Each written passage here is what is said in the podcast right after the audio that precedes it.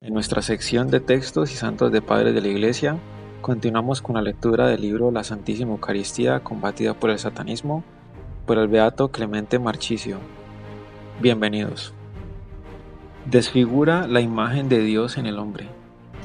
Pero si no siempre él obtiene este último resultado, siempre se dirige a eso.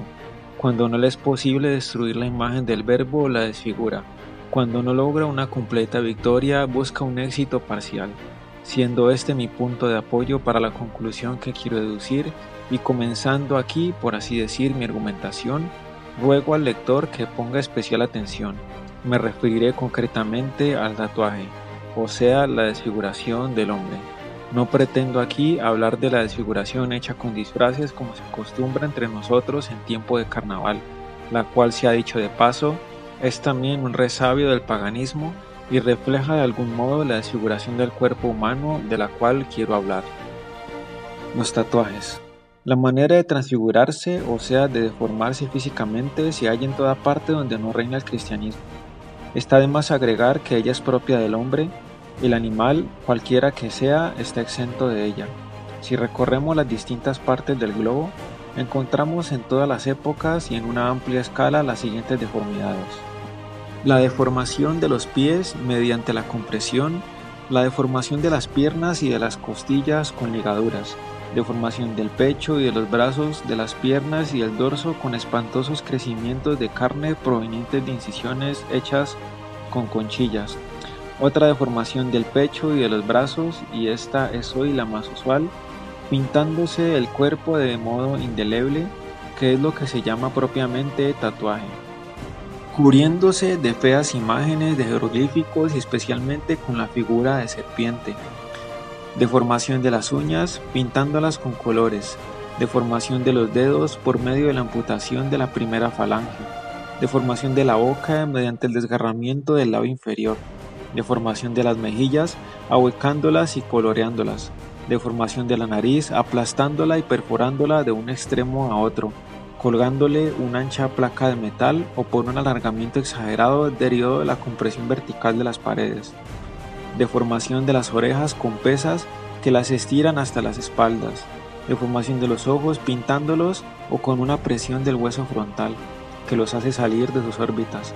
Deformación de la frente con caracteres obscenos grabados en rojo con madera de sándalo. En cuanto a las mujeres australianas, escribe un misionero, es menor el gusto del propio arreglo que le idea de un sacrificio religioso que las induce a mutilarse y a teñirse parte del rostro. Y nosotros mismos hemos visto en la comitiva árabe que permaneció 15 días en Turín en septiembre de 1892, los niños de pocos meses y mucho más las niñas tatuados en la cara y en los brazos para volver propicio a su Alá, como respondió una madre preguntada sobre el particular. ¿Qué espíritu sugirió al hombre que él no está bien hecho como Dios lo hizo? ¿De dónde le viene esta imperiosa manía de formar en su persona la obra del Creador? Dar por causa los celos de los hombres o la coquetería de las mujeres no es resolver la dificultad sino rechazarla. Se trata de saber qué principio inspira esta vanidad brutal, esta coquetería repulsiva, porque una y otra proceden mediante la deformación es decir, en sentido contrario a la belleza y se encuentran en todas las partes del globo. Podría pasar, y es una coquetería, aquella deformación de los pueblos cristianos, el coronete, los cosméticos y con las ridículas modas de vestir, pero el verdadero tatuaje indeleble que se hace en el cuerpo con la punta de agujas impregnadas en colores como acostumbran los gentiles y también algunos cristianos, que forman sobre su cuerpo signos simbólicos y figuras de animales, especialmente de serpientes, para las cuales los mismos paganos reconocen la influencia de sus dioses y las practican y las exhiben como un talismán de protección divina. Esta debe considerarse satánica. Y si la deformación y el tatuaje no fueran ritos satánicos religiosos, ¿cómo explicar que el pueblo hebreo nunca practicó la deformación y el tatuaje? ¿Cómo explicar que cuanto más se alejan las naciones del cristianismo, tanto más se generaliza la tendencia a la deformación y por el contrario, cuanto más cristianas se hacen, tanto más se disminuye? Hablando de los habitantes de Colombia, el señor Doflot de Mofras hace notar en su obra Goce que allí donde se ha introducido el catolicismo la deformación ha desaparecido. Si no queremos contentarnos con puras palabras y llegar al secreto de tan deplorable costumbre, debemos recordar dos cosas igualmente ciertas.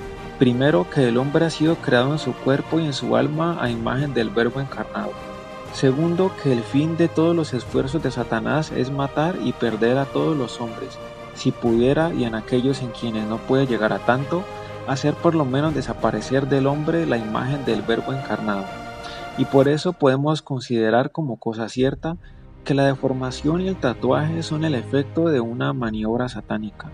En los pueblos y tanto más en las ciudades incivilizadas, si ha cesado en algo la deformación, ha aumentado mucho más el tatuaje. No hace mucho tiempo leímos en los diarios que un príncipe alemán fue tatuado íntegramente a excepción de la cara y las manos. Queda en pie pues la afirmación de que el satanismo, no pudiendo siempre destruir al hombre, lo deforma en su imagen exterior.